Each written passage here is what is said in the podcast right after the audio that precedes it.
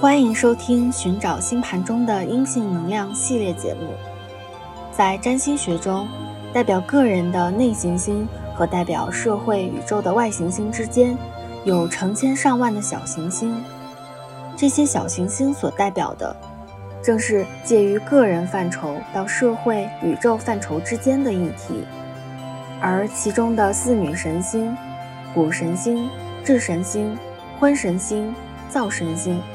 则分别代表了作为母亲、女儿、妻子、姐妹的女性身份，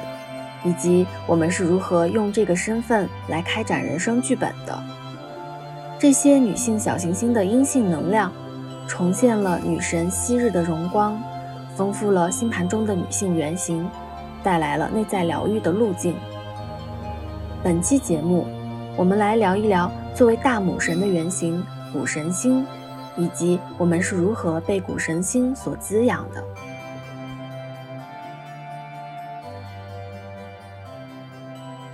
观点可能打架，态度不会偏激，爱是最好的说服力。欢迎大家收听《爱说福利》，我是张根根，我是卷卷啊。我们现在要开启一个新的系列了，就是寻找星盘中的阴性力量的系列。这是这个系列里的第一集。如果不出意外的话，它至少有四集，因为在星盘中，除了月亮和金星代表阴性的能量之外，其实还有几颗小行星，它也跟我们女性的多重的身份和面相相关。它们就是四女神星。今天就讲小行星里面最大的那一颗。颗就是谷神星，我想说说，就是为什么我们其实有很多很多的选题，就是我一个木星人卷卷应该知道，我列了不知道多少个选题。为什么我们会在爱说福利一周岁的第一期节目要发一个关于阴性力量的系列？其实还是因为我们俩都刷到了那个帖子，是小红书的一个帖子，你记得吗？就有一个人他问说有没有女本位的玄学书籍或者是系统，你记得吗？对。嗯，对，然后我们一翻下面的评论，都说各种说没有的，有一条简直就是让我啼笑皆非。他说得靠自己写，嗯嗯，我就觉得对呀，就是开始，对，因为这么陈旧的价值体系在父权制的下面，怎么可能有女本位的玄学呀？因为本来玄学它其实是最应该女本位的，至少它是一个非常有女性能量的这么一个体系，因为玄学它就是让人平静呀，让人疗愈呀。让人舒缓的，对吧？是灵性的沟通天地的这么一个系统，它怎么能够没有女本位、没有女性意识呢？包括我们占星体系，它都其实还是非常男性中心的嘛。而且现在你看，就玄学里面还有很多就是那种非常阳性的能量，就是打着那种玄学旗号的成功学，比如说教你招桃花呀、发大财呀、教你一夜暴富啊这种。对，这个其实是非常嗯，或者什么，或者找什么呃旺夫的。女的结婚，对对。对对对，真的很可怕。反正就是教你各种各样以男本位的视角去解读这个世界的吧，也是很多收割呀、斗争啊、噱头啊。嗯，刚好就是上一周我上课有个女孩，她给我放了一个动漫，我具体忘了，它里面讲的就是说是一个二次元里的女神形象，然后那个好像是原神里面的一个什么人，听友可能会知道，就那个女神她就是通过牺牲自己去救赎了那么一块水家族里的人还是什么，里面有一句话我觉得特别动人。他说：“呃，正义是存续的。”然后我就在想，天呐，这不就是女性主义吗？就是女性主义从来都是存续的，是细水长流的。他没有说他是爱自然的，他是爱，他是不会污染自然，他是不会戕害小动物、戕害同类，看不起这个，看不起那个。他是非常非常。可持续发展的，要找回自己内心的那个平静，因为这个世界实在是太失衡了。所以今天我们也在试图把，呃，玄学和女性主义相互结合，就是能不能书写一些女性主义的玄学系统？就是因为毕竟玄学也是这个历史里面很重要的一个组成部分嘛，就是 her story 而不是 his story，对吧？所以我觉得，对，就我们要从这里来找一找。然后我还特别想跟卷卷分享一下，就是我是怎么样被阳刚之气冒犯的。就我要说一下，就是不是什么那么大的，比如说我们今天有三千多万的性别缺口呀，或者说职场的性别歧视呀、惯性权呀、继承权都没有女女人的份儿，这些都特别大。确实是结构性的问题，而且一说到这些，就感觉显得特别的苦大仇深。还有很多理中客可能会说啊，这不就是结构问题吗？这是历史的问题，你个体怎么改变啊？那我就跟大家分享一下我的一天日常生活是怎么样被阳刚之气冒犯的，阴性能量是怎么被打压的。就是因为我，我先说一下，就是我住在学校附近，然后我每天早上都会被操场上那个喊话的声音吵醒。他不是说正常的指挥学生跑步，他是一个其他性别的领导，他是带着一种呵斥的在那里喊话。就你看起来好像在管理那些学生，但是他其实是一种泄愤，或者说是一种官威吧，在宣扬这种东西。嗯嗯嗯，然后你就迷迷糊糊的被一个人在那里喊来喊去、呼来喝去的被吵醒。你想这一天的能量开启的就是多么的让人不舒适。然后起来之后我就要坐电梯嘛，然后电梯打开，一股烟味儿。哎呦我的天呀！然后，然后我就会偶尔还会遇到那种不太认识的，但是互互相知道的这种其他性别的邻居，他会说：“哎，你小孩多大了呀？”说：“哦，那你要生二胎啊？”就这种很喜欢去干干涉你的这种人啊。然后我在经过之前我在节目里说过的那个，就是在当街家暴那个水果店。哎，每次经过那个水果店，我都觉得特别痛苦。然后门口坐着一堆抽着烟的、无所事事的其他性别的那个老人，坐在那儿打量着你，上下审视。然后重点来了，我进了学校之后，就是相当于进入人群之中，有很多学生嘛，你就会经过高密度的辱女词的操场和楼道。然后不停的飘来各种各样的我啥我啥你咋的那你咋的的那种词，然后你再站 你然后你再穿过那种站满其他性别的走廊里的那些人的注视的那种，你你懂的，就是我们青春期都会经过那种其他性别的人站在一排审视着你的那种走廊。然后 上课的时候，我就举一个比较经典的，就是上课的时候，因为我上课之前会给他们三五分钟，让孩子们去说一说自己最近的一些心得啊、想法，就会有一些其他性别的人学生他会说：“呃，弱国无外交，落后就要挨打，犯我中华者，虽远必诛。”然后大家下面的人就会不停的叫好，然后觉得他说的特别好。班上的女孩子们呢，会人手一个小镜子。不断的检查自己的刘海和自己的皮肤状态，就上课的时候，你会看到时不时有一个女孩子在不停的、不停的打量自己，然后拿出她的小口红啊，或者她的护肤品，然后下课的时候又在高密度的辱女脏话中的穿过这些人群中回家。这就是我一天的上课，然后回家之后。下班之后进入我那个，我就是每次都想说，我进入我那个破厨房，就天天开始做饭，要给孩子做饭。然后做饭之后呢，想哎，下班了带孩子去公园玩一玩。我会遇到很多很多的老奶奶，甚至有一次我真的遇到一个特别神奇，是一个老奶奶穿着高跟鞋呀，穿着那种非常细的细高跟鞋，在带着孙子在满场奔跑。然后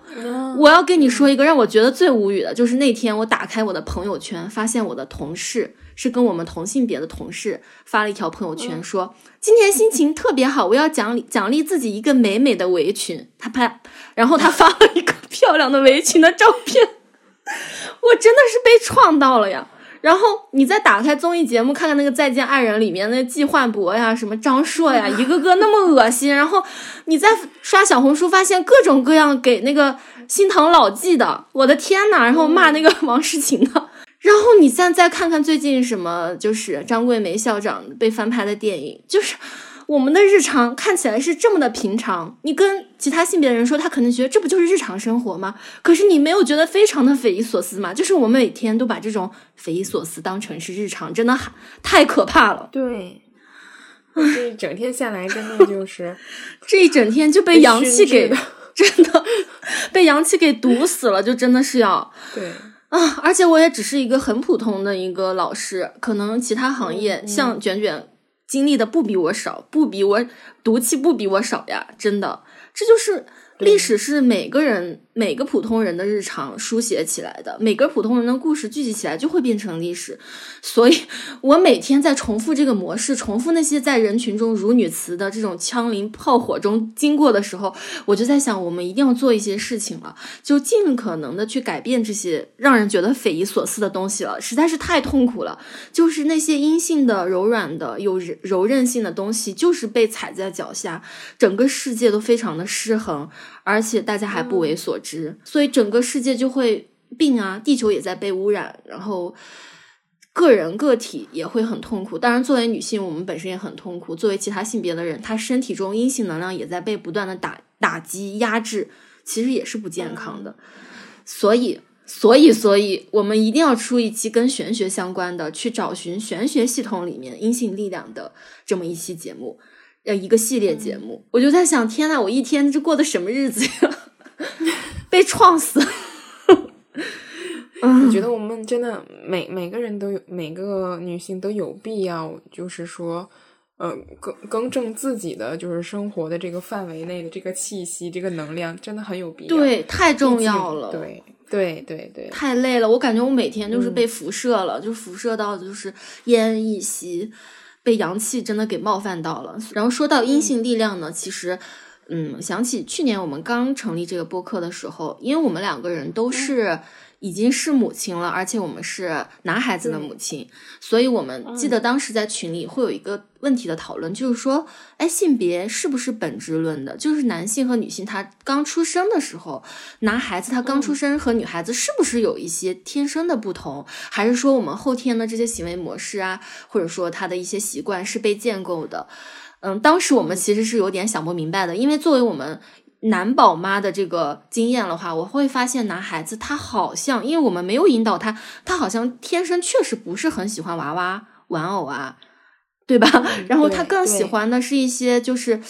嗯，不知道你家的这个孩子，嗯，你家是喜欢车，我家是喜欢那种小叶子呀，嗯，什么小虫子，但他不太喜欢那种娃娃呀、人的这些东西。呃，然后我当时就会觉得，嗯，难道这是我们构建他的吗？还是说这个集体无意识已经刻入他的 DNA 了呢？但是我觉得通过这一年的学习认知，我会发现性别是有本质论的，是吧？是的，是的，不承认。嗯，不是说，嗯，本质论就是男宝他一定是逻辑的，他一定是喜欢车，女宝一定是喜欢娃娃，而是说，嗯。这里我们必须要承认，就是女性是更高维的。这个本质论不是说啊，本质女性应该这样，男性应该那样，而是说女性本身她就是比男性高维的，她就不在一个维度。对，是吧？你不是之前跟我分享一个那个养育男宝的那个？对。对对，嗯，我之前有有看这个杨英博士他那个养育男宝的课程，其实虽然他这个名字看上去好像和育儿相关，但是他其实还是非常的呃科学的解释了一些男女的一个生理结构的一个不同，然后造成的一些差别。嗯，其实女性她是一个基本的性别，而男性。啊，就是它其实女性是大自然的基本盘嘛，男性是风险盘，因为男性的 Y 基因上它有一个 SRY 基因，这个基因就是一个改装程序，改装它成为一个男性。如果没有这个基因，它默认的性别是女性。嗯，对，所以它因为改装嘛，嗯，对，因为它要改装，所以改装的程序它必然会存在出错，所以。他肯定就是说，嗯，风险很大，或者说犯罪率要更高，寿命要比女性更短，嗯，它相对来讲就会更低维一些。是的，而且你看，女女人的卵子比精子要大那么多倍，它携带的那个新生儿的接受的一切主要的遗传信息，所以女性肯定是第一性，毋庸置疑。只不过他们总是。女官男戴，而且现在也是科学证实，就是我们地球上每个人的祖先都是同一位女性嘛，就是多少十三万年前、三三十万年前居住在非洲的这样一个人类的之母嘛，所以女性真的是最早的人人类的本源，文明的本源。而且我们我记得我们去年第一期录的时候，卷卷有说过，就是说为什么男性他更易怒、更歇斯底里、更容易嫉妒、更容易狂躁，是因为他们有一个激素，就叫睾丸素嘛。这个东西的分泌就让他们 变得非常的无理取闹，真的无理取闹是男性。对，所以我们通过养育男宝，其实你也可以感觉得到，就是其实他们。很多时候，他的理解能力，你相信你也会发现，就是男孩子他跟同龄的女孩子相比，他的语言、他的智力、他的感知能力、理解力整体都是滞后非常非常多，是吧？对对，嗯，就感觉同龄的我的朋友的小女孩，她们已经非常聪明了，就完全懂得。嗯，然后我的孩子其实现在还是一个，就是那种大马猴的那种感觉。嗯，然后，所以真的是这样子，就是而且慢慢发现，就是不只是什么睾丸酮啊，就是所有的脑结构里面都定义了男性他很多的问题，比如说就是，呃，他可能事前事前叶中区比女性大，然后他性欲就比女性要强很多，然后他某一个什么联合区就会导致他没有共情力或者比较少，然后他什么。脑什么侧扣带区啊，就会导致他很在意社会对他的接受度，然后他们就会有很强的这种阶级的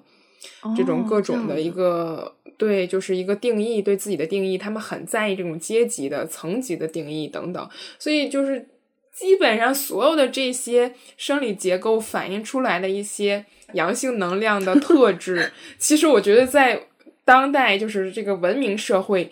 一无是处，毫无用处。对对，甚至说有一定的危害。对，是的，是的，嗯。我那天看那个最新的量子力学的科学家出了一本书，他是一个日本的作家，那本书叫《死不存在》，它里面就会说到，说我们的左脑和右脑分别管的就是左脑是理性啊、逻辑啊、推理啊那些，就是去具体的构建的这些东西，然后右脑它是情感啊、链接啊、灵性呀那些非常灵，就是非常高维的东西。然后这两个其实也可以从性别上做一个简单的区分，当然不是完全对应啊，大家可以简单的区分，就是说男性。我们这里也不是说一刀切的，就是说男的都是这样，女的都这样啊，他肯定是有不同的配比的，只说相对来说男的更容易这样，是这样子哈。然后就说男性他们更是习惯用左脑，然后女性更习惯用右脑，而右脑是比左脑高维的。也就是说，其实我们女性是完全在向下兼容男性。我们的世界，我们的感受，比如说我们的视网膜看到的颜色是天生比他们多很多的，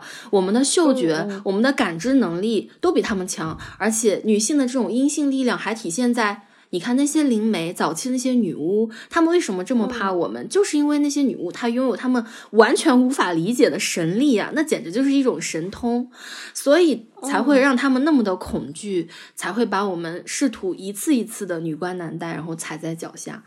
然后他们构建的世界就是什么东西都要用所谓的科学、用推理、用肉眼可见的东西去证实，但是他们没有那种真正的灵性层面的开悟，就没有这种觉悟。对，其实他们是比较低维的。对，他们动动物性还是好强，嗯，对对对，强的，对对。所以阴性力量它一定是更通神的。嗯嗯，这毋庸置疑啊，就是 God is a girl，就是大母神。以大母神为原型，有各种各样的女神，衍生出了非常非常多的就是早期人类文明里的神，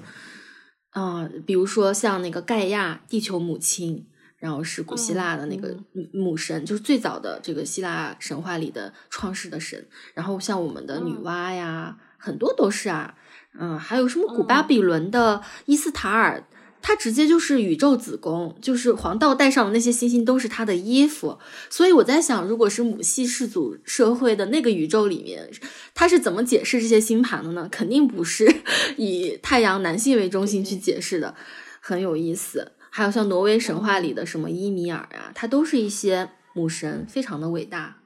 但是历史就是这样，就是母系文明三万多年，然后慢慢慢慢的被男性抢夺。然后慢慢女女神就开始衰微了，所以从各个层面上来说，我觉得现在正处在一个水瓶时代。然后冥王也快要变到水瓶座了，然后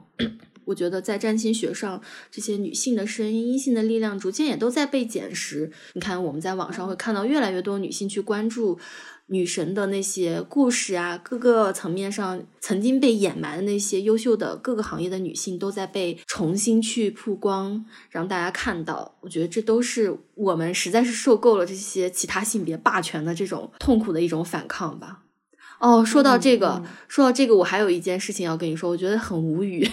就是我会在课上也会跟他们透露一些这种女性意识啊、性别意识的这种呃一些分享吧，希望他们在这个十五六岁青春期的时候就有一个。相对可以看到一些现在有一些不太合理地方的这样一种嗅觉吧，都没有说到多么露骨的事情，但是也是隐隐约约听说有一些女孩她会觉得我太过女性主义了，我真的是惊呆了，我是个多么温和的人呐，就是你你，所以我真的觉得那个妓女们一天都被气死，就是还。我就说我说啥了，还还被说成是太过女性主义。我从来没有因为太过激进而被人说过，我真的是震惊。哎，我们都算激进的话，那真的就是女性主义不能提了，已经。对，就我这还算激进呀？我这算啥呀？所以就是说，其实我们这个光谱上还有很多很多的人，他其实还是完全还没有被启蒙，他脑子上那个罩子都还没被拿掉呢，他肯定会觉得很冒犯。所以这个真的是任重道远，就是其实还是有很多很多很多很多的人，他没有意识到这个东西。那我们还是要继续去说呀，这不然的话，那那这好可怕呀！而且他们还是这么年轻的孩子，对不对？嗯，那我们就进入正题吧。就是小行星，它是太阳星云中的一群星子，就小行星带。也是因为木星的重力的影响，就阻止了这些行星成星子成为行星，所以就很多很多的这种小石头吧，就在互相碰撞，形成了很多的残核和碎片，所以它就变成了一个小行星带。这个小行星带的这个星系是介于火星和木星的轨道之间。现在占星学中的这个四小行星，其实就是小行星带里面比较大的几颗。也是最早发现的，就是谷神星、智神星、婚神星和灶神星。其中的一颗最大的这个小行星，已经现在被升级为矮行星了，它就是谷神星，也就是我们这期要聊的这个谷神星。然后说起矮行星呢，可能大家还还有一点印象嘛，就是我们的以前是九大行星嘛，然后现在被不是那个冥王星被剔除了行星的行列，变成降级成为矮行星了吗？也就是说，这颗谷神星跟冥王星现在一个升级一个降级，都变成了矮行星。然后大家要记住这里，就是谷神星和冥王星是有一定的故事的，大家要记住这里啊，就是到时候要考的，好吧？关键词，重点，嗯，关键词。然后在占星学上呢，其实也就是说，太阳系里面行星的排列，它是以太阳为中心嘛。然后后来就从里到外，就是以水星、金星啊，地球的卫星是月亮，然后火星这个这几颗其实是属于内行星，就是以个人为真相的行星。然后接下来就是小行星带，然后小行星带里面最大的小行星。或者说矮行星就是谷神星，然后呢，小行星带再出去之后就是木星、土星、天王星、海王星，然后最后一个就是冥王星。所以呢，其实有意思的点是，从历史的角度来看啊，就是这些外行星中间天体的这些发现呀、命名呀，很神奇，它都跟人类当时发生的事情、地上的事情有一些很巧妙的巧合。比如说像，嗯，天王星发现的时候，正是美国独立战争啊、法国大革命的那个期间。然后天王星它是什么呢？它就是主一个反抗、斗争、变革，然后变革。对。然后海王星发现的时候呢，那个时候是一八六四年观测到的。然后那个时候其实是。超验主义啊，灵性主义正在兴起的时候，就是人们开始觉得现实世界没有意义，开始追求灵性，追求玄幻，就跟海王星的意义相互对应起来了。然后冥王星呢，也代表的就是转化呀。然后好像是冥王星发现的时候是艾滋病出现，就是人们开始思考生死啊，思考性，思考那些啊，还有就是和和的时代也来了，就让人必须去面对这些生死的选择。所以这些都是。天上的星星和地上的事情产生了一种共识性，莫名其妙的映照吧。所以其实小行星，你看我们都说了它是四女神星，也就说明小行星被发现的这个时代，十九世纪初这段时期，其实其实地球上正在产生着第一波的女权主义运动的浪潮。也就是嗯 人们开始女性的意识开始觉醒了，女性想要从这种呃男权的这个压迫中挣脱出来嘛。所以就很有意思，所以这个小行星就是被这个时期被发现的。然后有趣的就是，你看太阳、水星、金星、月亮、火星，它是个人行星，所以它主管的就是我们个人的自我认同啊、思想啊、价值观啊、情感啊、驱动力。而且如果有心的话，你会发现太阳、水星、金星、月亮、火星这五颗星，它其实是一宫和五宫的守护的公主星，就是天生的公主星，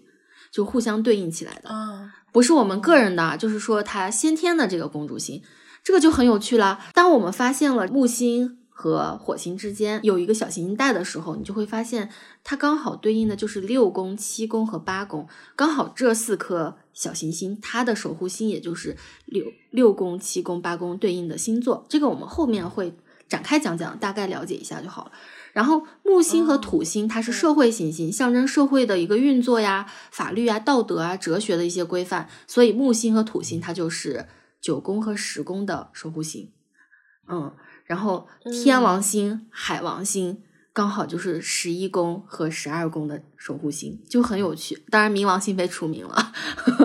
所以这样子就刚好对应起来，特别有趣。所以也就是在个人行星和社会行星中间，四小行星进行了连接。然后这四小行星也就代表了我们的个体和集体意识的一种链接，因为我们人总是社会的人，你不可能只为自己而活，你总是要从一二三四五这种自我的娱乐享乐中走向一个与他人的关系，去工作，去成为伴侣，去探寻更深的爱和欲望啊，然后再去走向社会，社会九宫十宫，去探寻社会的名利啊声望，然后再走向世界，走向一个虚无一个循环，所以。了解小行星就非常有利于书写我们自己的神话，然后也可以就比如说像我们的星盘里面，如果你了解这些小行星，就相当于你更加调整了这个精准度，你就可以看到更多更多你的细节。这个好像就像你观察自己的命图的剧本的这个望远镜的精确度更高了，你就能看到各种各样有趣生动的情节。所以呢，就是我们这个就是小行星吧，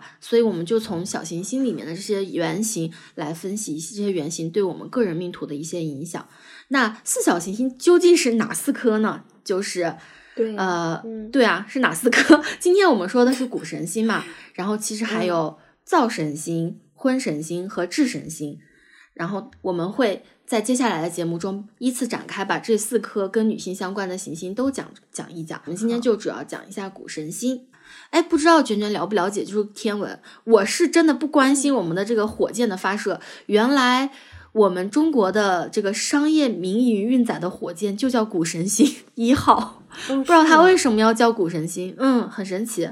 而且好像就是今年夏天、秋天的时候都还在嗯升空，然后运载我们的一些卫星进入轨道。嗯，但具体我也不了解，下次问一下简简。对，嗯。然后呢，就是说，古神星曾经一直都被被当成当做是小行星家族里面的嘛，但是后来大家发现它实在是太大了，它远超于其他的小行星的这个直径，非常的大，好像是九百多公里，非常大。所以，嗯，就是因为它如果特别大的话，它就会因为受到一些什么重力啊。导致它就会被慢慢的磨损成一个圆形的球体，它刚好又介于行星和小行星的这个分分界的这个带上，所以呢，从它开始，所有比它大的天体都是球，比它小的就是奇形百状的，就是那种小行星，甚至有些像尘埃那么小。所以到了二零零六年的时候，就把冥王星开除呃这个行星的行列，然后。把他和冥王星都划归为了矮行星，所以他就跟冥王星平起平坐了。然后刚好在神话里面，他终于可以跟冥王星平起平坐了。我们就留个悬念给大家讲讲，就是神话里为什么他跟冥王星到底有什么样的过节？好吧，然后我们就 聊一聊这个古神星的神话吧。就古神星呢，其实有一个名字，可能大家听的比较多，叫德莫特尔。或者叫迪米特，然后 A K A 希瑞斯也叫希瑞斯，反正就是这些希腊神话，它都有两三个名字，一个是罗马的名字，一个是希腊的名字。为了方便呢，我们就后面都叫它迪米特吧，反正都是一样的。好，嗯，然后希瑞斯呢，就是 Sirius，Sirius 就是它的名字。然后因为它是谷神星嘛，然后现在我们的那个谷物这个 cereal 就是以它的这个词根为原型的，所以就是。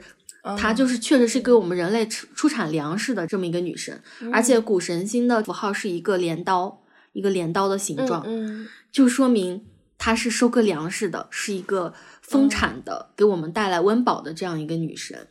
然后古希腊人本来就对于这种大地的母亲特别的崇拜。本来我们说大地是生命的根基，万物之源嘛。嗯，虽然说盖亚女神她是众生的孕育者，但是慢慢的就是从盖亚母系的这个文明转换到以宙斯为首的这个奥林匹斯众神的这种父系的文明中间，慢慢的这个盖亚就退居到这个幕后了。那作为宙斯的伴侣，她不像那个我们之前讲的金星那个阿弗罗狄特，就是以一个性缘关系啊非常美丽著称。嗯她也不像雅典娜智慧女神那种英姿飒爽去征战啊，然后去搞政治。她也不像宙斯的这个正主赫拉，就是婚神星，高高在上，天天善妒啊。她是身上带着一种非常自然主义的精神的。就也有人说她也守护着金牛座的，就还是也有的，因为金牛座它就很自然主义啊，它在土上面站着一只牛在那儿吃草，对，就很舒服的感觉。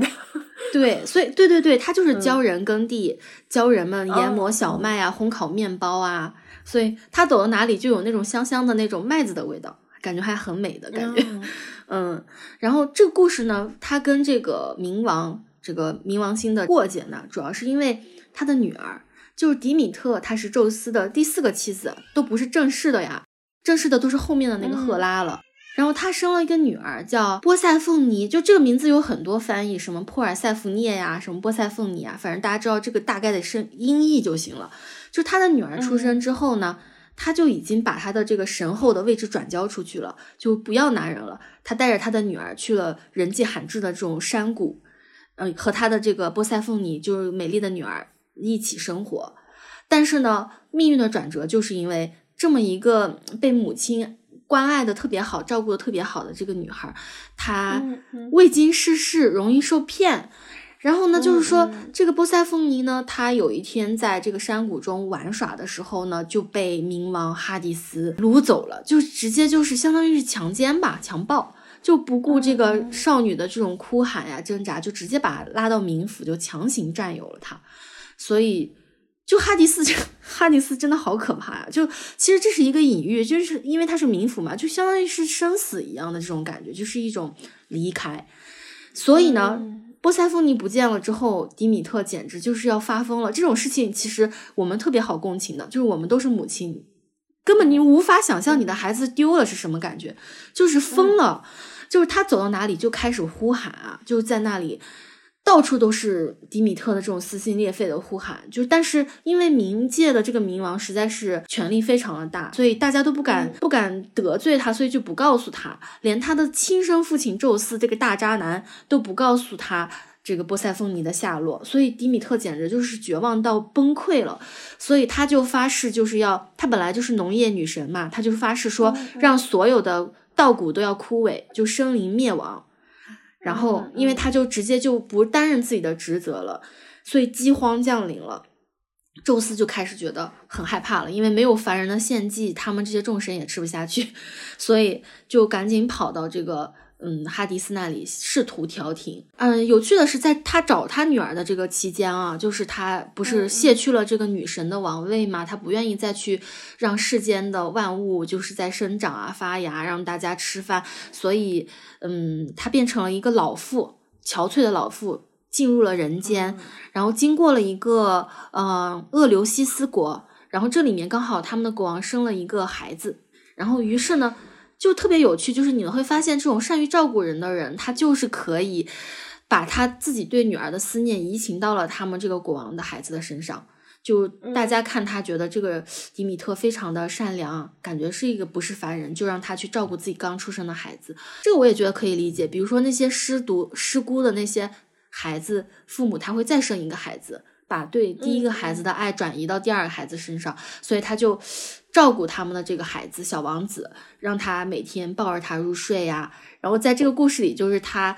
嗯，其实他还是有仙法的嘛，所以晚上的时候他会用自己的这种琼浆擦满他的身体，然后把它像一块烙铁一样放到火里面去烧，就是烧，就是其实是一种净化，就是火焰是可以净化的，想让他有不死之身，就洗去凡人的这种浊，呃，烧去凡人的浊气。结果被王后发现，就大惊失色，结果他就。就突然显显灵了，就是真身就是出现，他这个迪米特的这个女神的荣光突然出现，大家才知道哦，原来迪米特是一个农业的神，然后为他修修建了他的神殿，就这么一个故事。所以在此期间，他没有回到仙界的时候呢，就是凡间简直就是颗粒无收，饿殍遍野。所以哈迪斯和宙斯实在是难以忍受，就终于妥协，就把这个波塞凤妮就交回给了德莫特尔。然后，但是，但是，就是这个诡计多端的这个男人呢，就是 哈迪斯呢，他很聪明，就因为，嗯，只要吃了冥界的东西，然后你就有一部分身体是没有办法回到阳间的。然后等到这个波塞凤凤妮想要走之前，然后这个哈迪斯就给他给了他一些石榴，然后呢，波塞凤尼就吃下了几颗石榴籽。所以这样子，他的身体相当于就跟这个阴间有联系了，就没有办法完全的离开冥界。所以呢，就有一种说法说，每年有九个月的时间，德莫特尔是可以跟自己心爱的女儿一起的。然后这个期间呢，就是你想，我们冬、春天啊、夏天这些都是万物生长，秋天。这这九个月 就是相对万物生长，我们有收成，有粮食可以吃。然后冬天有一个月，他的女儿要去阴间，然后母亲就非常的痛苦，他就不现不再当值，所以万物凋零，冬天就是死气沉沉。这个就是希腊人对于这个农业女神跟四季的这么一个关系的一个故事的演绎吧，我觉得还挺有意思的。嗯，有人说是三个月，有人说是半年吧。反正总之就是人类可能有两三个季度是有收成的，有一个季度是要去休整、要去休养的。对，然后这就是他跟他女儿的故事。也有一种说法吧，因为所有的行星它都有负面能量的。就你想想，这么一个母亲，你觉得她有什么负面的能量，或者说你觉得她有什么有什么问题吗？感觉有什么问题？嗯，就是其实有一些人就会说，如果说谷神星发挥的有点过头的话，其实它代表的是一种控制欲非常强的母亲。嗯嗯，对，因为他比如说他禁止这个波塞凤你去接触外面的世界，导致他的女儿非常的纯真，不就非常的容易受骗。因为有些人他是，比如说有些父母他是把心思都放在孩子身上，就是为孩子牺牲，然后自我感动，嗯嗯，而且他要用这种东西来作为一种要求女儿服从和尊重的这样一种筹码吧。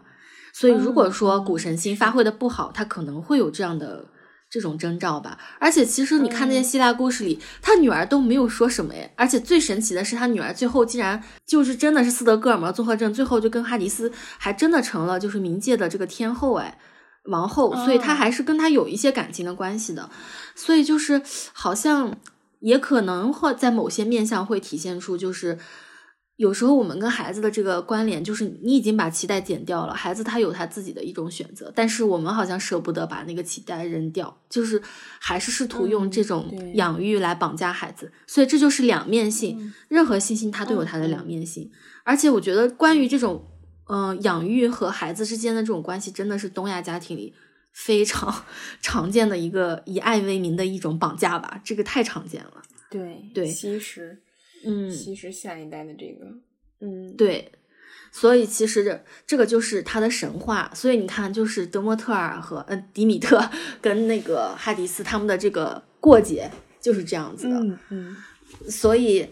过了这么多年，他一个升级为矮行星，一个降级为矮行星，可能在神话里面还让人觉得心里平衡一点。要不然何必总是被哈迪斯欺负呢？我觉得也是，作为母亲，她肯定是很生气的。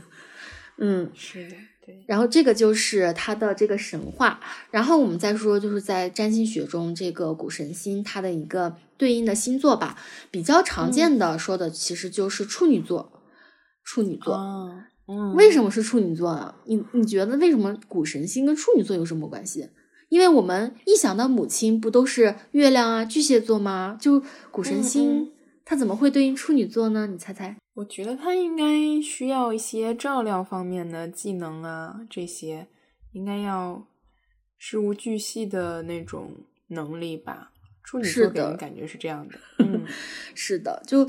月亮是生育小孩，就确实是巨蟹的。然后谷神星它是处女，因为处女座它是确实是要去，你想种庄稼的人，然后负责我们一日三餐的人，照顾我们的人，那可不是说他爱你就够了，爱是变不出饭来的，你得真的去做事情。然后在每天日常的这种重复的劳动里面去做才会，嗯而且有趣的就是巨蟹，巨蟹座下面就是双，就是狮子座，狮子座后面就是处女座，然后刚好就相当于巨蟹座生下了像狮子这样一个小孩儿，然后要用处女座的能量去养大他，然后这是完全是两种不一样的母母亲的形象。啊，而且嗯嗯。比如说，我们经常会说，哎，他到底跟月亮有什么区别？其实大家可以对照自己星盘，我感觉月亮它其实是母爱，就是巨蟹它代表的是一种爱呀。就每次说巨蟹不是圣母光环啊，什么很有同理心呀，但是其实巨蟹的人他不一定，对他不一定嗯很喜欢干活啊，就这完全是两回事儿。然后，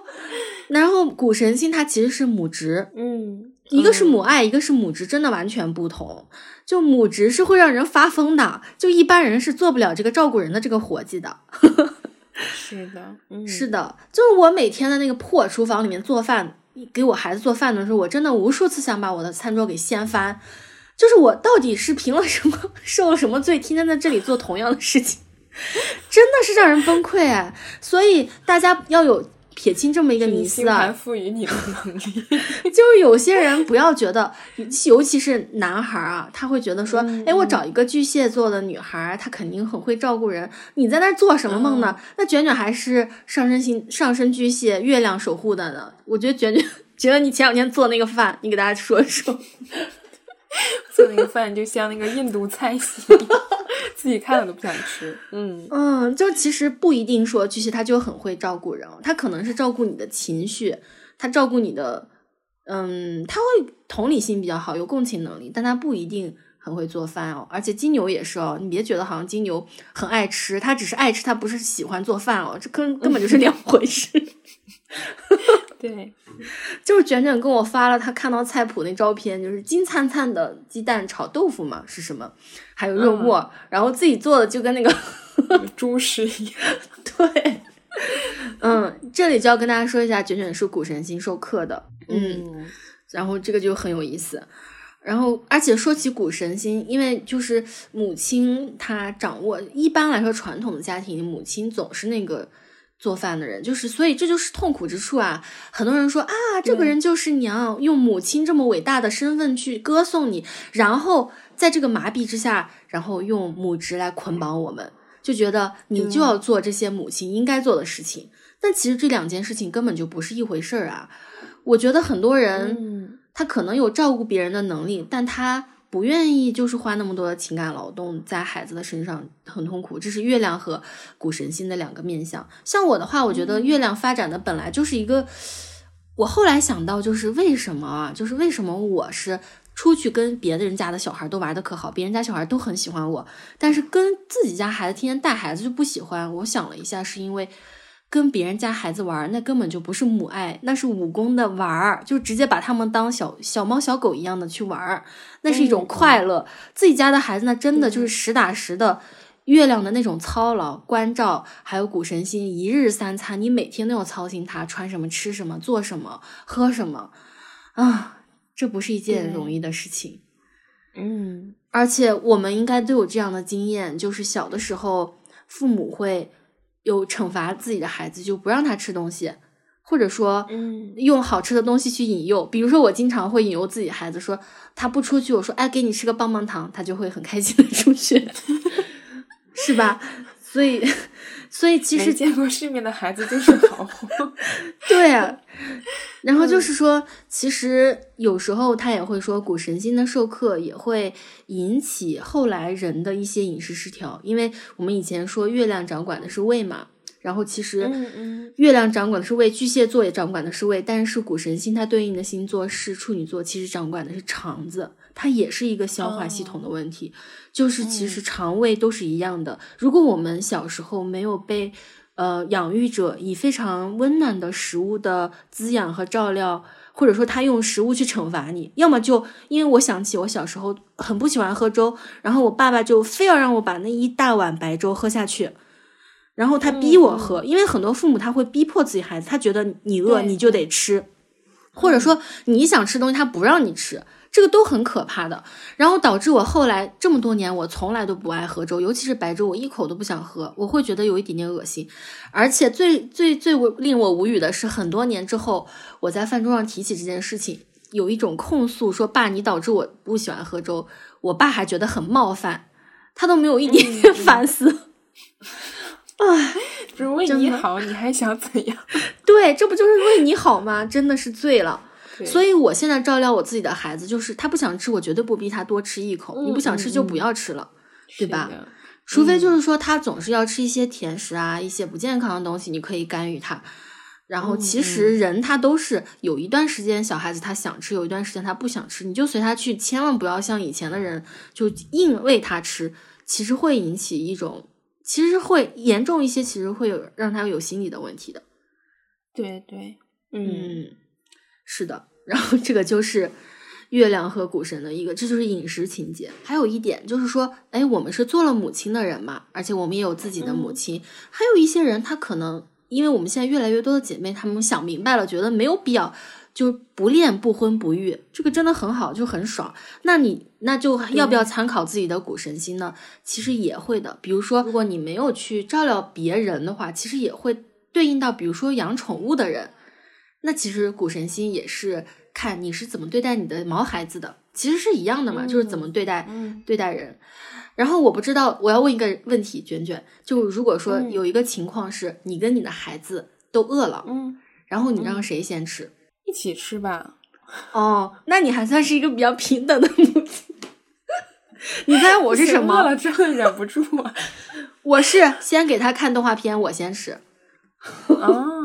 因为要喂他，因为我小孩子还不太会自己吃饭。哦，我是要先把我吃饱了再给他吃，我是这样的。哦，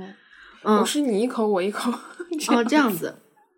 对，那那你还是挺好的。关于母亲，其实我我有想到，就是我自己经验中，就是想到，呃，母爱和母亲两种不一样的感觉。我给大家形容一下吧，就是，母母爱是什么啊？就是我家呢，我家是北方，北方都有阳台嘛，就是阳台上放着一个钢丝床，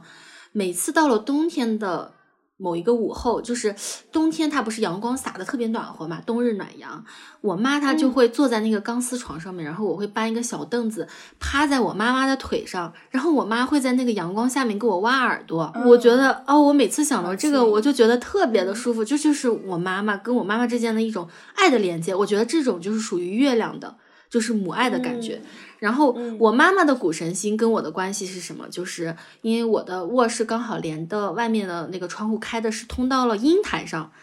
啊，然后阴台是我们家的一个厨房，然后我妈每天早上都会很早起来，她是喜欢做菜的那种人，就是他会非常乐此不疲的料理他的那些各种各样的小点心呀、小饼饼呀，就我们西北人喜欢做各种馍馍，然后他早早的就在厨房里叮叮咣啷的去准备早饭。然后我也是经常在睡梦中被我妈妈那种就是准备早饭，她那种很欢脱的感觉，嗯，也不是吵醒吧，就反正就是醒来了，对，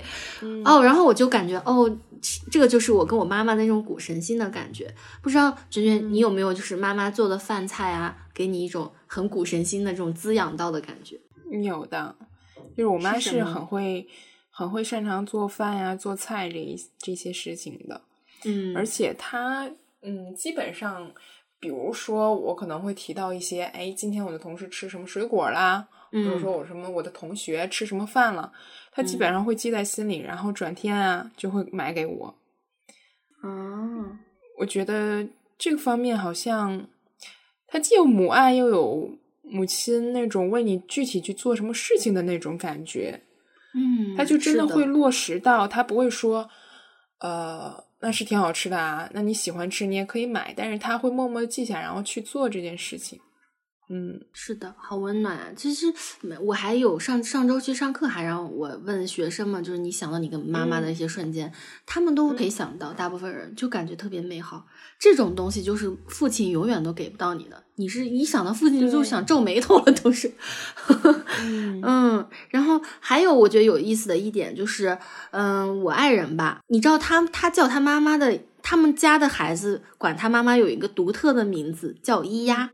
然后我就说，为什么要叫咿呀？就是不叫妈妈叫咿呀，他们只有他们家人叫，不是他们当地的一个风俗，是他们自创的。你知道为什么？是因为他们家有四个小孩儿，然后他说他们小的时候发现那个小鸡叫妈妈的时候就是呀呀呀呀呀，就是这种声音，然后他们就会用这种小鸡的这种拟声词去叫自己的妈妈，就咿呀呀呀呀这样子，我还觉得挺可爱的，就是确实就是他的妈妈。就是我的婆婆嘛，确实是一个非常非常古神心的这样一个妈妈，我都感觉就是如果他们是一窝鸡的话，就她的四个孩子每天都张着嘴巴，像小鸟、小鸡那种呀呀呀张着嘴，然后咿呀就在那里衔各种各样的食物给他吃，就小小身躯，然后做了很多很多的家务活，每次去都有很多很多的饭菜做上，然后就是我记得是我第一次去他家，他都已经就是。就是贴心到把我的衣服都给洗了，而且是手洗，就是这样子。哎，你你这么一说，我嗯，就是我想到我妈是很会蒸馒头的，很会蒸什么卷子啊这些。然后印象中她一直就是六日啊这种时候，她会蒸一大锅，就可以够这一星期吃的，这这这一个星期吃的。嗯，然后揭开盖子，那种冒着热气，然后整个厨房总是感觉是。呃，在忙碌的那种热腾腾的感觉，在我印象里还是很深的。嗯，是的，就我们每个人的胃的那个初始设定都是对，一般来说都是妈妈的给我们的设定，所以很多人就会说，外面的饭馆你根本吃不到妈妈那种味道，它可能非常清淡呀，很简单，但是它就是自己家里独有的一种味道，对，很很好吃。嗯嗯。而且说到刚才，就是，嗯，关于这个张开嘴巴嗷嗷待哺的这种小鸟，就很有意思。后来我自己也有了孩子，我拍过一张照片，特别神奇，是从下面仰视着他拍的。刚好他那时候饿了，好像是一两个月的时候，他张开嘴巴的时候，特别像一只小鸟，就是嘴巴也是那种尖尖的，然后想喝奶啊，我就觉得天呐，就是这种照料别人。然后给他一种食物的补给，让他感觉到安全，让他感觉到温暖舒服，这个是一个非常非常疗愈的事情。其实，嗯嗯，对，所以这个就是我想到谷神星跟食物的一些关系吧。嗯嗯，因为其实有些人他会说谷神星对应的是处女座，也有一些人。主要是处女座，然后偶尔也有一些人会说，说是跟金牛和天蝎这一组对应的能量有关。金牛我们不难理解，就是让你有踏实的感觉，让你有被物质包围的感觉，让你有安全的感觉。然后天蝎呢，因为天蝎是生死嘛，因为冥王星本来就是关于这种母亲和孩子之间的这种分离的焦虑啊，呃，这种问题，其实依恋和分离也是亲子关系里面很重要的一个话题嘛。对，是。嗯，对对，我不知道你自己的孩子有这种依恋分离焦虑吗？嗯，他是一直很强的，分离焦虑很强。对，哎，你的孩子呢？我的孩子没有，就是我们四五个月把他放到楼上，让楼上的人带，他是没有任何 感觉的。哦，他一直到现在都是可以很平静、很平和的和你说拜拜的那样子。对对，一直是这样子。嗯嗯，我好像也看过他的星盘里的古神星，就是也没有什么相位，就跟我一样，就是还好，就是没有什么不错，嗯，就是普普通，嗯。嗯，而且主要是他也是一个水瓶能量比较重的人，我感觉跟水瓶沾边的人都不喜欢跟别人腻在一起，对对，嗯嗯，他去哪里都可以，然后他在人群中他也是随便找个边边自己玩，是这样子的啊，我觉得他突然觉得好 省心的。哎，这个怎么说呢？就是有时候你去接他，好节能啊。但是你去接他，他甚至都不想跟你回去，他要在那儿玩儿。哦，你有时候也会觉得，哎，这个人怎么这么无情？嗯，但是我能理解，从小就独立。对，嗯，因为我也是水平月水平嘛，我能理解。如果月水平的妈妈，如果真的有一个特别黏糊的孩子，真的受不了。嗯，这种特别黏腻的爱，真的让人窒息。嗯嗯，是的，所以这个就是嗯跟分离呀有关的，因为神话原型中他就讲了，主要就是这两个问题，一个就是他用谷物啊、农作物去滋养这个人类，滋养这个大地，还有一个就是跟孩子的分离。其实说到这个分离，我又觉得其实有时候不是孩子离不开父母，是父母离不开孩子呀，真的是这样。就像故事里面的这个迪米特一样。我不知道你妈妈，你妈妈在你的成长过程中是否对你有一些控制，就是试图去管制你的这种。是有的。其实从小的方面，比如说买衣服、一起逛街，他肯定要选他认为可以的。他会觉得说，我肯定给你花这个钱，然后这个钱贵与少、便宜，他都不会在乎。哪怕这件衣服很贵，他也会给我买，但前提是这个衣服一定是他认为好的。对，哦。如果说，嗯，大一点的吧，我觉得有一个特别经典的一个事情，就是我上大学的时候，我去楼下食堂吃饭，没有带手机，就嗯。仅仅这么一小会儿的时间，嗯。我上楼之后看到我的手机未接电话有二十七个，全全都来自于我妈。嗯然后呢，他在这个期间，他已经联系了我好多他仅有的一些学校的联系方式。然后后面我就接了好多什么我们的助理班主任啊，我们一些同学的电话，问我去哪儿了，然后出什么事情了，哦，我 懂。整个一个混乱。其实我只嗯是去吃饭，就是他有一些关于我的一些安全方面啊，或者各方面的那种焦虑感会很强，然后会试图说想要在每次联系到我的时候能够第一时间联系到。对，所以我觉得这个也算是有一点点控制吧，他想控制这个我们之间的连接的这个结果。嗯，对我感觉这这个就很很迪米特啊，你不觉得吗？就是女儿不见了，嗯对她惊慌失措。对对对，嗯因为我其实记得你以前在播客里有提过，说你的房子是不能上锁的，对对就是他们啊，我我懂了这种爱，对嗯嗯，他们可能就觉得这个房间为什么要关门呢？对你又没做什么事儿，对呀、对对，我们是一家人，你懂吗？就可能月亮很好，母爱啊，我们是一家人，对吧？我们有有什么秘密吗？但是就是可能反观这个古神星，它就是变成演变成一种控制了吧？嗯是的，因为之前嗯，我们在这个播客里说到过，就是卷卷其实她是个月亮发展的很好的人。如果我们仅嗯从月亮这个女性原型来看的话，我们就觉得啊，卷卷跟妈妈关系肯定很好，妈妈肯定是很爱他。毋庸置疑，嗯你妈妈肯定是很爱你的，这肯定是嗯没有嗯任何说说法的。因为之前你在嗯播客里还说过，就是妈妈为了你都甚至辞掉自己工作，一直在家里照顾家人。对嗯，所以她其实嗯为你做了很多的牺牲。然后我就在嗯想，哦，这里我一定要插播一下，就是嗯，卷卷有一个自己的单口播客叫《听山十月》。大家可以从他的这个主页里进去去听一下，就是最新一期讲这个不原谅也没关系的时候，其实我听到后面很触动，就是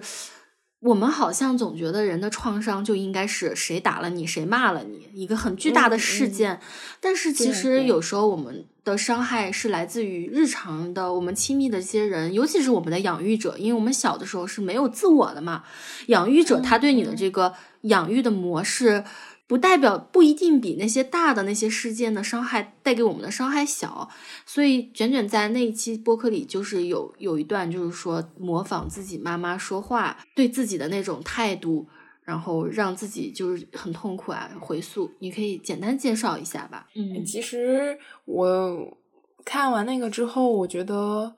和我做心理咨询的一些嗯细节还是关联性很强的。就是我一直强调说，我没有觉得我跟我原生家庭有什么巨大的问题或者冲突，嗯，真的没有感觉有什么创伤的存在，所以我就不理解我为什么这么的所谓的感觉有些矫情。然后呢，其实这个心理咨询师他的给我的慢慢的一个回馈，就是说，其实很多日常之间的交互模式，它的不断的重复复制，它就会产生可能比单次的事件更大的一个创伤。嗯，比如说，嗯，其实我觉得我的妈妈跟大多数的东亚家庭的父母还是很像的，就是那种打压型的，没有表扬，没有夸奖。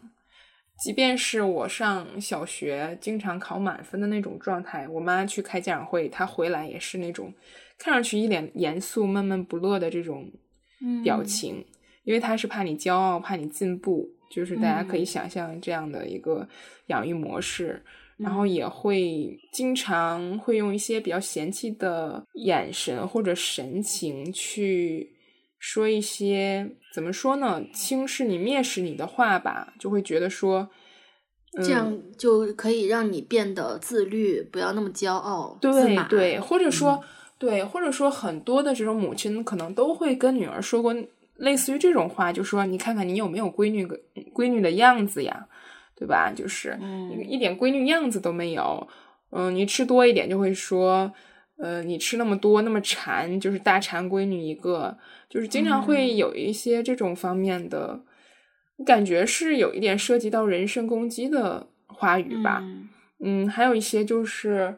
他可能很难顾及到我们这种小家庭，尤其我的父母，他要照顾，就是我的妈妈，她要照顾整个一大的家庭，他不会觉得说你那些问题是什么问题，所以我觉得一些哪怕没有语言上的一些冲突啊、蔑视啊，但是他忽视也是一个容易引起很强的一种创伤的一种亲子关系吧，我认为，嗯。嗯，然后他这个不。他这个不原谅也没关系。这本书里面其实很大的篇幅就一直在强调，嗯，语言的和情绪方面的一些伤害，它比我们之前想到的一些肢体的方面的要多得多。是的，是的。所以其实你说到就是说，嗯，你你刚才说说你没有觉得原生家庭有什么特别大的问题，但是还是有一些创伤。这个其实是不是也可以理解为？你大一看你的这个星盘上月亮那么好啊，对吧？啊，然后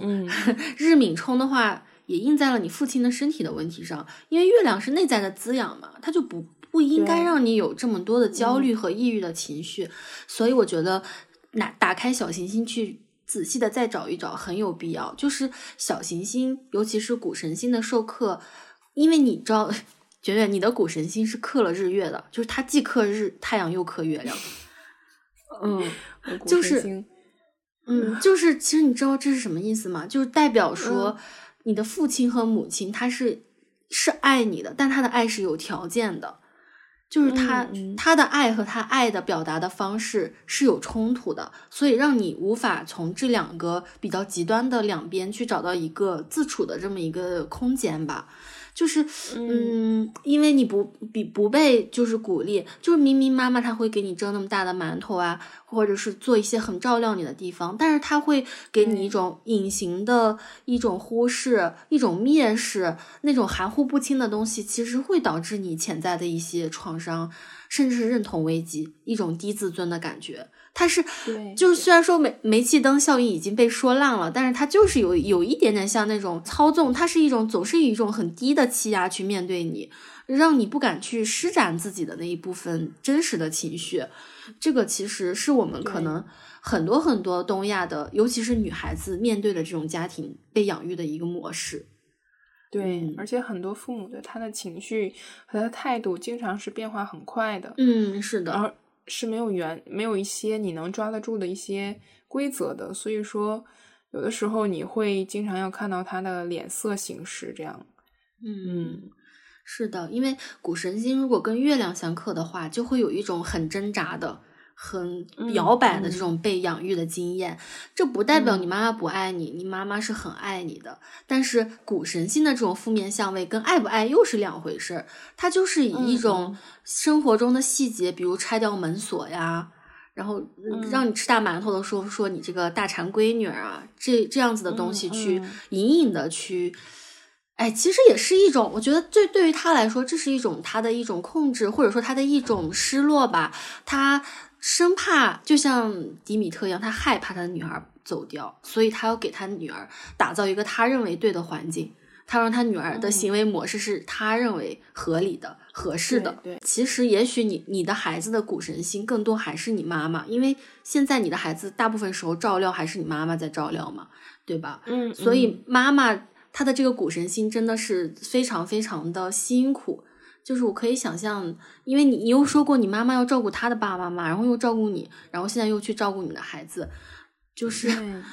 我觉得他好累呀，所以其实人我们和母亲的关系有，好像是荣格说的，就是说每个女儿都有一部分母亲，也有一部分自己的女儿，就是我们真的是母母亲阴性能量是互相传递和自己在其中参与的嘛，所以就真的是很难。就明明我们知道有很多的问题，但是父母那一辈他已经非常习惯他那一套了，我们很难去大刀阔斧的让他改变。也许他，而且我有时候想过，如果父母，尤其是我们的养育者妈妈，她真的认识到他有问题的时候，我觉得那是一个多么大的、多么大的否定啊，好像否定他的人生一样。对，我觉得好难呀。嗯嗯，哎，所以就是要从从我们这一代开始改变，就是嗯。就是 也要去分担吧。我是觉得，虽然说我们卷卷的股神星授课，而且我们都市人的这个工作的压力各方面的，但是还是要从阴性的这个能量上去分担母亲，去试图调和这个关系。要不然，其实这种股神星的授课，它还会再去代际传递到下面一代去。对，然后这个是。谷神星和月亮有克相嘛？然后谷神星跟太阳的克相呢，主要是体现在我好像没有在你的这个跟你交流中过多的听你提到过你的爸爸。你的爸爸是一个什么样的人？他就是 比较失 职的父亲的角色吧，消失的父亲。因为感觉你妈妈真的是一个人干不知道多少个人的活啊，对不对？对对对，我还能理解他。嗯，我不知道，就是你的爸爸会不会干预你呢？就是。就是也是一种就爹的那种管控的那种感觉。嗯，他没有，哦，也没有，属于对一问三不知吧。好吧，那看来就是因为你是日米冲嘛，他可能自己已经被冥王冲的有点累了。我懂，你也是，我是那个古神星和太阳，我是古我是古神星，没有跟任何行星有相位。哦哦哦哦，嗯，然后所以你说就是，对，你说是那个智神星。对我的问题是跟爹的问题，我跟爹的那个缠斗简直就是这个是我们下期要说的，就是跟智神星相关。然后卷卷主要是跟谷神星相关的，然后智神星也是一个女儿，就是雅典娜嘛。然后我的问题就是跟爸爸的问题。我跟爸爸的问题真的是旷日持久，现在想起来都很复杂，很头痛。所以跟双亲的这个相处的模式，真的是我们每一个女孩子，尤其是女孩子，真的原生家庭的问题很难。即便我们现在已经有自己的家了，不过的吧？对对对，很难。所以我就觉得小行星还是很有聊的必要。你看，展开看看就可以找到我们可能一些更细的问题的一个缘由。嗯嗯。哎，然后说了一些沉重的，我们说一说，就是我生活中有一个古神星，蛮好的，长得挺不错的一个人。我给大家说一下，就是古神星一个人被滋养的好，他是什么样子的啊？就刚好我上一周去找他玩了，他是我的一个发小，他的这个位置是古神星合了上升点，而且三合了太阳，也就是跟太阳是一百二十度，是个拱相位的。然后他是一个什么类型的人呢？就是。他非常非常懂得去照顾他人，他的这种照顾呢，倒也不是说他有多么细腻、多么敏感，他其实是一个双子座，有一点嘻嘻哈哈、比较大条的这样一个女孩。但是他的照顾是什么？就是我们一家三口去他家之后，他已经给我准备好了他的伴手礼，就是小盒子里面给我的小玩毛绒玩具，然后便贴、便签，还有一个给我用来就是给我抹痘痘的一个药膏，反正就特别贴心。能理解吗？也太对，真的。然后他还给我切了水果，给小孩子也切了水果，准备了饮料，很早就为我们买了蛋糕，就得知我们要来。然后就是这么一个，就把你照顾的让你觉得特别舒服的人。而且我们每一次分开，他都要拥抱我，让我觉得就是特别温暖。嗯。然后你想一想，就是他的这个谷神星和太阳的这种拱相位，也就说明。其实他跟他爸爸的关系，或者说他爸爸就是也会以古神心的方式去爱他。我跟你，我跟你说一个特别经典的事情，这件事真的是我的童年的一个进度条，需要一个打点的时刻吧。就是我家附近有一座山，那座山叫兴隆山，就是一个小孩子如果步行的话，可能得四五十分钟才能从家里走到那个山那里去，特别远。嗯嗯。然后那个时候我们是上小学，有一天下午。然后不知道为什么，我们三四个小女孩突然就不知道谁提议，就说走，我们走去兴隆山吧。然后呢，我们几个人就真的就从家出发，就往兴隆山上走。那条路是其实是相对那个时候是很偏僻的，其实是有危险的。然后呢，其实我们走了很久很久之后，走回走到山下，然后再走回去的时候，就已经其实当时我们的父母已经发了疯的在找我们了。就是他们特别担心，而且我们走之前就有人说到兴隆山，可能他们也听说可能我们会去兴隆山，所以大人们就我爸当时骑着自行车，然后还有一个谁的爸爸，就是好像应该就是我这个朋友他爸爸是打了一个那种小兔子的那种掰掰车吧，然后就去找我们，然后找到我们的时候，我们正几个人开心的从那儿走呢，都没有意识到我们接下来会面对什么，然后。对，就是我们回去之后呢，就是我的，我是我爸忍到了家里，一关上门，直接就一个耳光把我从我站在那儿，直接把我甩到了床上，就是一个耳光打到了床上。然后我的另外一个朋友，也是我们现在很好的朋友，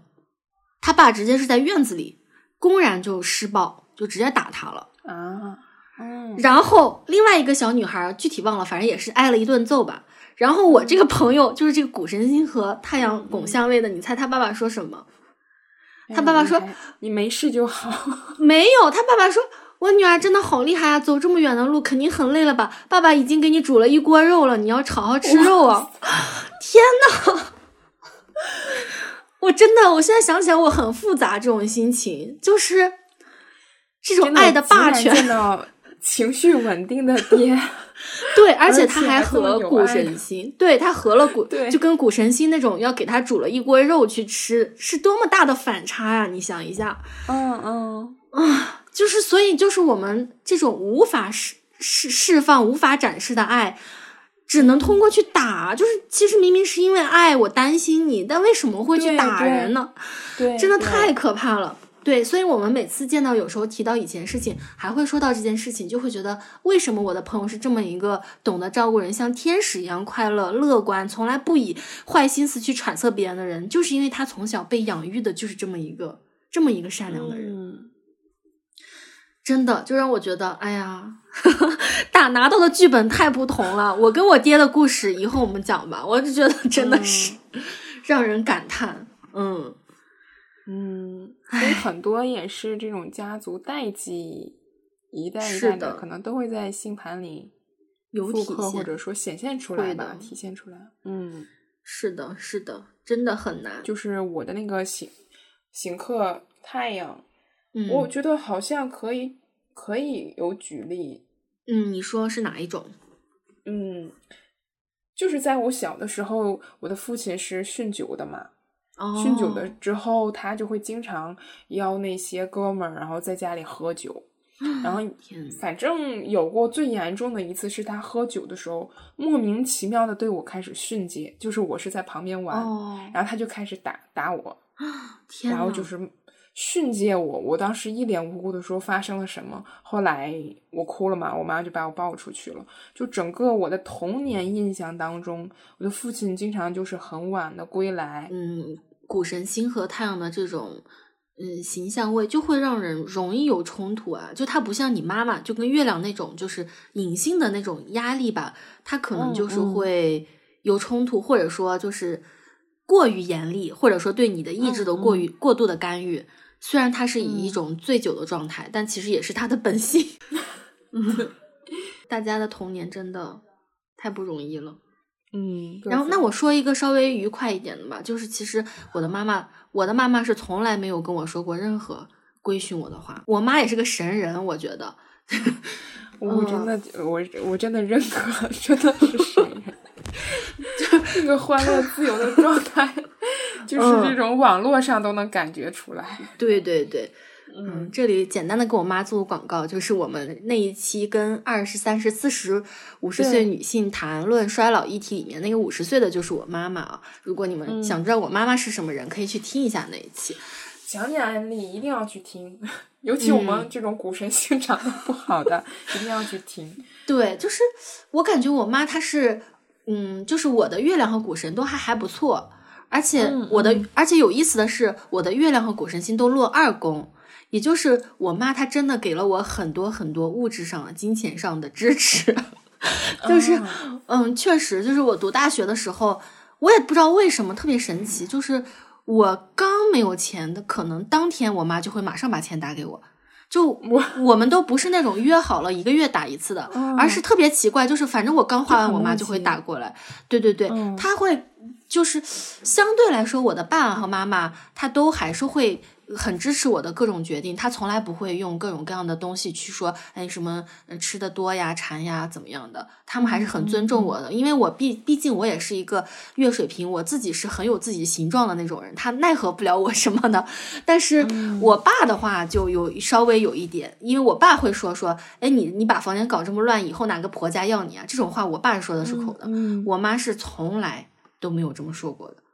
嗯嗯。所以我的这个问题，我星盘上的问题主要是太阳的冲突。嗯，那他他应该就是小时候对你的管教啊各方面束缚都很少，是不是？很少，因为我记得后来我说我有印，我有记忆之后，我问过我妈说，小时候我说妈，你为什么从来不打我？我妈说，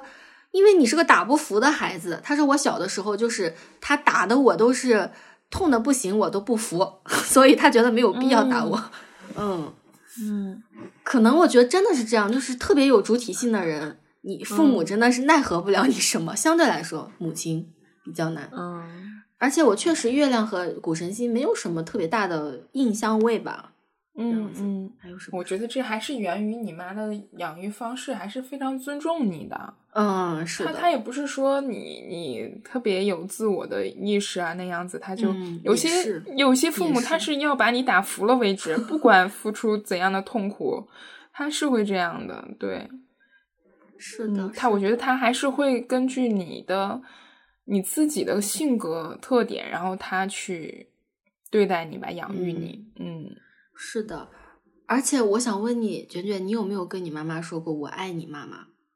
那肯定没有了。哎呀，我那天上课还问我们班那我教那些班学生呢，很少有，啊，偶尔有一两个还是女孩儿。对，但是你跟你家里。应该是很轻松的说吧，我记得之前你们也有聊过，对，是的，就我很小的时候就会说我爱你妈妈，妈妈真的很辛苦，辛苦了，而且我妈，我妈还会给我写信，我爸也会写，就是我爸是呃比较比较有一点点心的旧男人吧，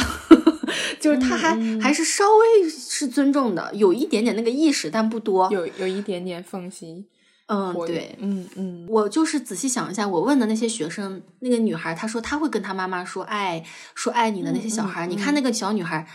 你一看她就是被爱的那种小女孩，就她只有被爱，她才可以这么自如的表达说她爱别人。这个就让我想起以前有人说，就说他见到我大学同学，他说他感觉我是一个爱值很满的人。我可能以前也在播客中提过，就是他说如果每个人都有一个装爱的容器的话，他能感觉到我的爱的这个容器是满满的。因为你自己满满的，才会有能量去感染到周围的人，让别人觉得你是一个有爱爱别人能力的人。但是我们当然是集体性的东亚的人。难以表表达自己的这个爱，我跟你说特别社死的，就这两天我们学校开家长会，他有一个环节就是 在操场上，然后大家都在操场上开大会，它有一个环节是孩子跟父母拥抱，就在那么多人的场合，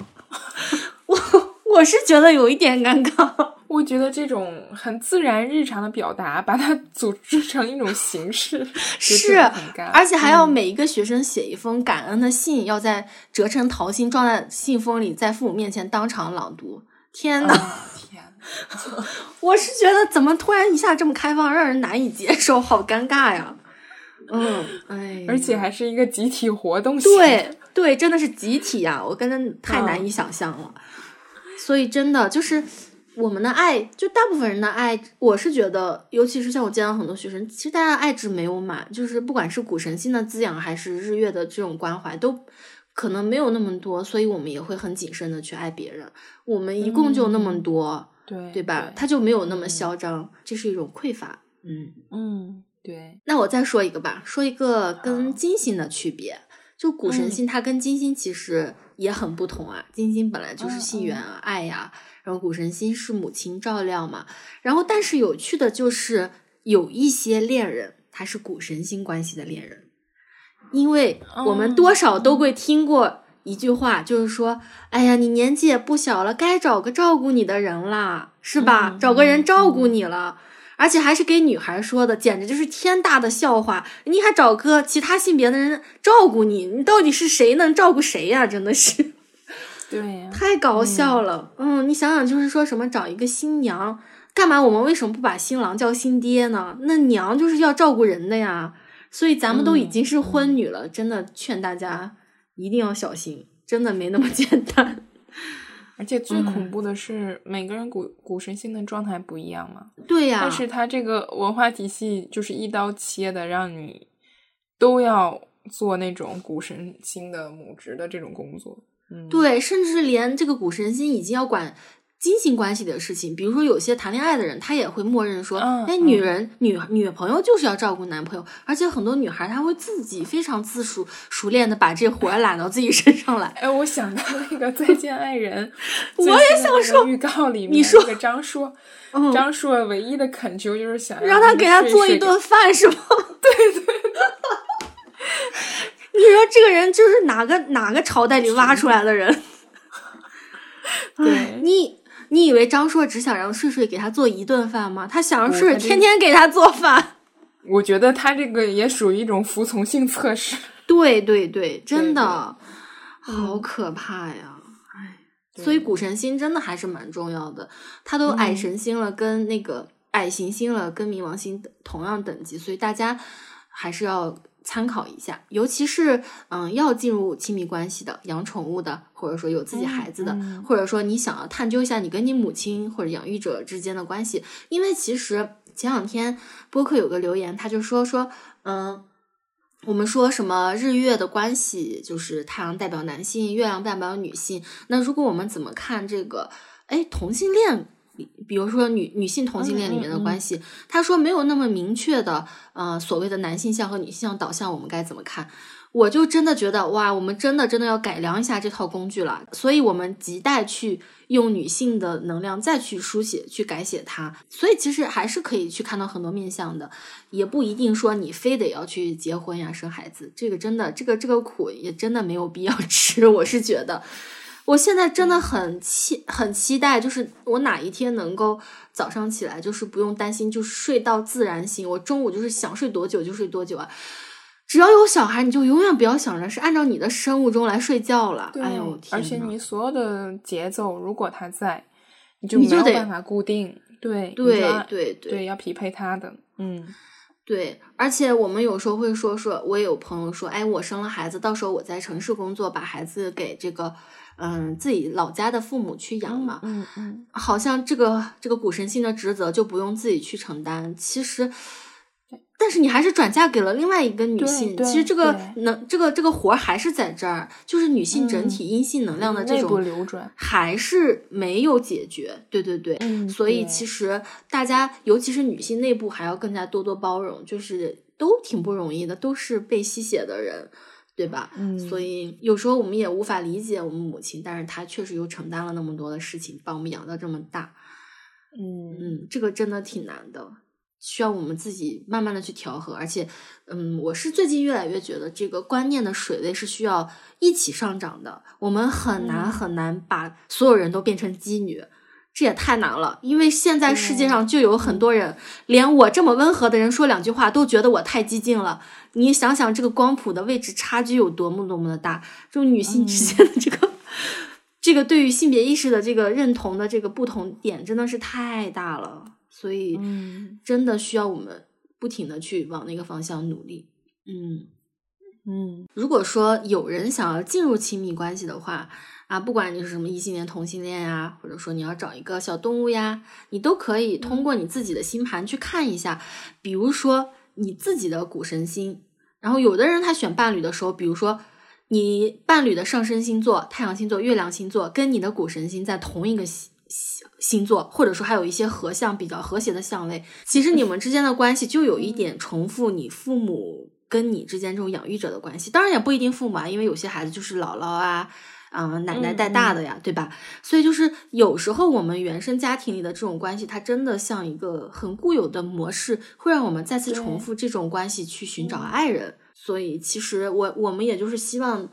尤其是唤醒男性星盘中的谷神星，男生男性你就不要理所当然的觉得我的星盘中的谷神星就是我的保姆照料你的人，你就别在那儿做梦了，你也是有谷神星的，你也是要照顾别人的。别搁那当甩手掌柜的，你这样就是找不到老婆的事儿，对吧？就不可能有人再愿意去找一个大掌柜的，拿着旧脚本杵在那儿当皇上，跟个大蒜似的。这种人真的太过分了。所以，我们需要的就是说，女性你适当的要去减少这种古神星的负面特质，那种迪米特的那种操心啊、担忧啊、事无巨细的去关照家里的那些有的没的。你知道为什么其他性别的人眼睛里看不到活吗？因为咱们的眼睛里太有活了，那人家可不就看不到吗？是不是？对，哎，所以就是阴性能量的唤醒，也是要求男性也要开启自己这种对于他人的这种关照。其实这也是一件好事，要不然人不是铁板一块的，处久了老想当上，迟早有驾崩的一天。嗯嗯，我们女性就现在非常的就是全面全能的发展。我们在工作上，我们在家庭事务上，其实我们要想处理好事情，我们可以把任何事情都处理好。但是现在男性就是真的太落后了，真的。嗯，对对，还是要自我提升一下的。是的，是的，要不然这个世界嘛，就是风向的世界，它是很快会淘汰那些旧的、落后的、发臭的东西。其实女性已经在一个很高的维度上去俯视其他性别的这种状态了，嗯，所以真的要去，嗯，达到一种平衡吧。也不是说我们我们说的这种高维和低维，不是说像男性的这种阶级一样，就是谁看不起谁的这种感觉，而是这是一个客观事实，就是两套完全不同的系统，所以大家。女性已经太为其他性别的人着想了，我们甚至已经变成一个精神男人去共情男性。所以现在为了达到这个平衡，为了个体的健康和社会的平衡，其实男性也应该往自己身体内注入阴性的能量。我还我还建议我们就教那些班男生去学学瑜伽，拉伸一下，柔韧一下，去锻炼，去搞一些这种身心灵的东西，让自己缓和下来。哎呦，我一天天经过那个体育班，那跟大马猴一样的那些男孩，我真的都担心的，我真的，就动不动就一言不合就跟人打架，然后对，哎，哎呀，真的不好，这样子真的不好。我我真是觉得，就是所有的嗯，男宝父母还有这个。嗯，男性都去 听一下那个杨颖博士的养育男孩的课，因为我觉得他真的就是难得课。他会告诉我们，就是这个性别它雄性化的过程，它会在哪个年龄段，它就会雄性化激发这个程序，然后他就会异常的冲动。包括说他的那个自控的部分，他要比女性晚熟七八年左右，基本上彻底成熟。有些人都到三十岁左右了，那在这个期间，他真的很容易，对，只会吵架、打架，或者甚至做一些对女性非常不好的事情。嗯，我觉得就真的要去学习，就是去预防一下这种事情吧。嗯，确实，难得课一定要上起来了，要不然你想想，他们他们明明是发育也是很迟缓的。而还要到处给人当爹，你说他在这指挥东指挥西的，这个世界能好吗？对对，其实女性的一些天性啊，就是说大部分的女性脑的生理结构的天性就是更多的合作嘛，现实生活中的人际这种合作。但是男性就是斗争嘛，他就是征服啊，这种狩猎的本质吧。其实我觉得还是动物性非常强。现在就是文明社会，它真的需要。再次的去克服、去学习，它不像女性，她天然的就适配这种文明社会。嗯，是的。如果她没有进行一个嗯人为的教化吧，就是家庭的教化、学校的教化的话，就真的很危害，危害社会。嗯，是的，是的。所以，哎，今天我们说这个古神星就是那个克里特岛的大母神，其实就是那个《圣杯与剑》的那本书里面的克里特岛。所以，哦。所以其实圣杯与剑就母系文明已经非常文明了，就是大家想要去了解的话，也也可以去看看这本书。所以真的有必要把我们这些失落的女神重新让她们焕焕发出昔日的曾经的光彩吧。就是到处，因为我们去看，就占星西占这套还是就是希腊神话嘛，古希腊神话里面就是男本位的呀。你听听男性的这个神话里面，不是抢夺女人，就是发动战争，就这么两回事，没有其他的事儿了。他能够创造多么大的文明？对，然后还要甩锅给男，甩锅给女的。嗯，要不然就是女神又爱上他了。嗯，